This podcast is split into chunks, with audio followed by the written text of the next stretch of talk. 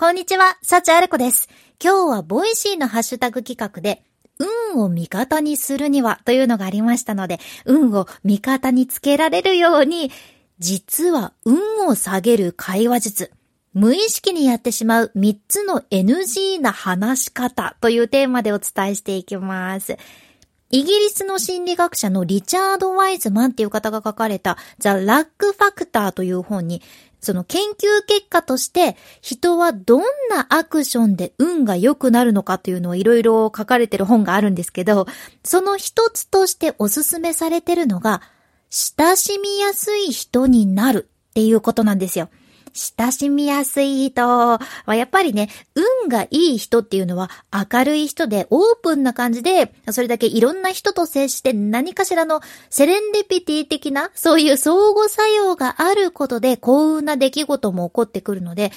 自分がもっと親しみやすい人になれば、幸運な出来事が起こる可能性劇的に高くなるっていうことなんですよ。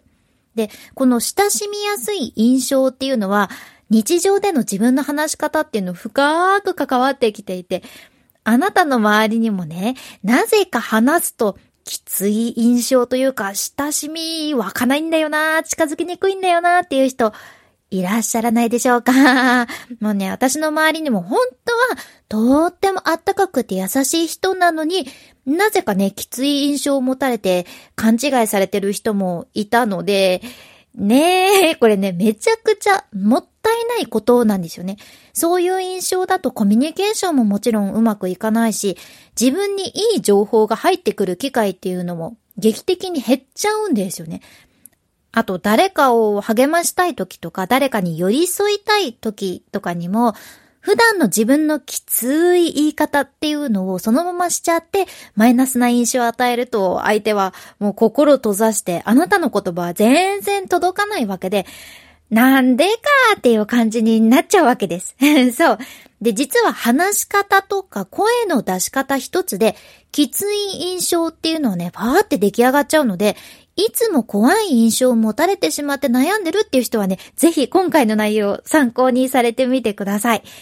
で、実は私自身は逆の悩みを持ってた人間でして、喋りのレッスンではね、いつも先生たちに、アレコちゃんはどうやっても話し方が柔らかすぎるんだよねって、それで指摘されてきて、本当に昔はその自分のこの話し方のおかげで人に舐められる人生を歩んできちゃったので、私は逆にね、きつい話し方の要素もうまく取り入れたくってそっちも勉強していった人間なんですよ。なので、きつい話し方っていうのも別に100%悪いわけではなくって、どの場面でどれぐらいその話し方を使うのかっていうのが大事なんですよね。うん、ただ間違いなく初対面できつい印象を持たれちゃうと親しみやすさゼロってなっちゃって損するので、運を下げちゃうような、その親しみやすい印象から遠ざかってしまう話し方、どういったものなのかっていうのをここから紹介させていただきます。早速、一つ目の NG。語尾の音をかなり下げるっていうものです。語尾の音をかなり下げる。基本的に文章の最後の音っていうのをしっかり下げてあげると、落ち着いたしっかりとした印象にはなるんですよね。でもこれが下げすぎてしまうことでとってもきつい印象につながっちゃうんですよ。なので逆に言うと、あえて語尾を下げすぎないことで柔らかさをプラスできるわけなんです。例えばね、語尾の音を下げたバージョン言ってみます。幸あれ子です。幸あれ子です。って感じかな。で、語尾の音を下げすぎないバージョンでいきます。幸あれ子です。幸あれ子です。うん、超絶微妙な違いかもしれないんですけど、文章の最後のですの部分の音がね、ちょっと違うんですよね。下げるか上げるか、まあ、上げすぎないかって感じかな。これだけで印象が少し和らぐのを感じてもらえたんじゃないかなって思います。うん、仕事先でもね、きつい印象の人って割と、お疲れ様です。ってね、こう、お疲れ様ですってこう語尾の音が下がってらっしゃる人が結構いらっしゃって、うん。相手に自分が怒ってるっていうのをお知らせしたい時とかは効果抜群なんですけど、でも、シンプル怖い印象になっちゃうので、まあね、私の怖い先輩もそうだったんですけど、ちょっと音に気をつけるだけで変わります。うん、ただ、ここで気をつけたいのは語尾の音を上げすぎないっていうことで、語尾の音上げすぎると、サチアレコです Perfume ですみたいな アイドルの自己紹介になっちゃうので、うん、 Perfume の自己紹介感が出ないように、上げすぎないようにっていうのも注意してみてください。では次、二つ目の NG。文の最初の音と最後の音を強く発音するっていうことです。まあ何でもそうなんですけど、やっぱり最初と最後の印象ってとっても大切じゃないですか。で、これね、最初の音と最後の音っていうのが強すぎると、聞き手にきつい印象を与えてしまうんですよ。例えば、ちょっとやってみますが、だから私はこうしたんですっていう文章でね、最初の音と最後の音を強めに発音してみます。だから私はこうしたんです。怒ってる。あれ？この人、怒ってるよね？怖い。え、絶対怒ってるよね？っていう印象に聞こえませんでしたか？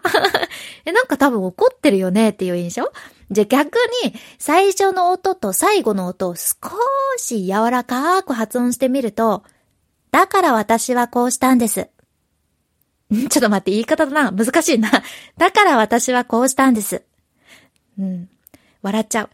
だから私はこうしたんです。どうでしょう？ちょっとね、本当に同じ言い回しでも言い方次第なんですけど、文言は一緒だけど、印象がね、少し柔らかくなったの、気づかれましたか？だから私はこうしたんです。よりも、だから私はこうしたんです。の方がちょっとね、柔らかい印象これは特に日常でも仕事先でも相手に指摘をするときとか、何かきついことを言いそうになったときとかにも、ちょこっと意識するだけで、相手への届き方というのもね、変わるはずなので、よかったら使ってみてください。ではでは、最後、三つ目の NG。表現を変えずに相手に伝えるっていうことです。表現を変えずに相手に伝える。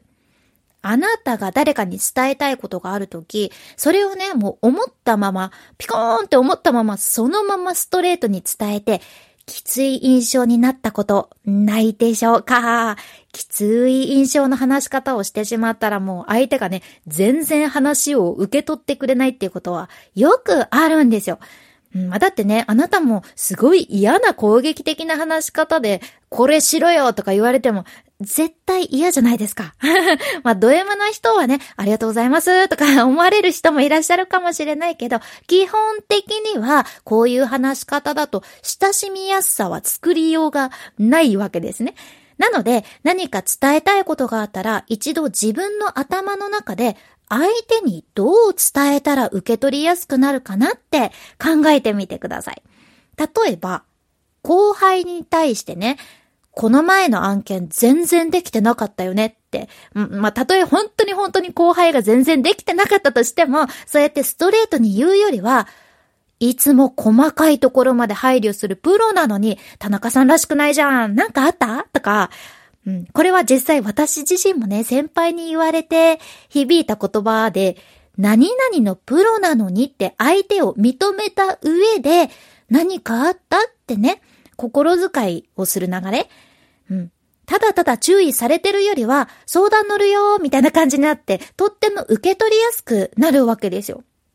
うん。あと、できるだけ柔らかい表現になるように言葉選びというのも大切で、おせっかいっていうよりは面倒見がいい仕事が遅いっていうよりは、仕事が丁寧とかね、派手だよね、よりは華やかだよね、の方が印象がいいですよね。まあもちろん時にはストレートに伝えなきゃいけない時もあるんですけど、きつい印象になりたくない、親しみやすい印象を作りたいという時は、言葉をパッと出す前に、ちと言い換えられないかなっていうのは、よかったら一度考えてみてください。今回はもう一つ、海外の研究結果に基づいた幸運をつかむ3つの方法について詳しく解説している回、チャプターに貼ってます。よかったらこちらも合わせてぜひ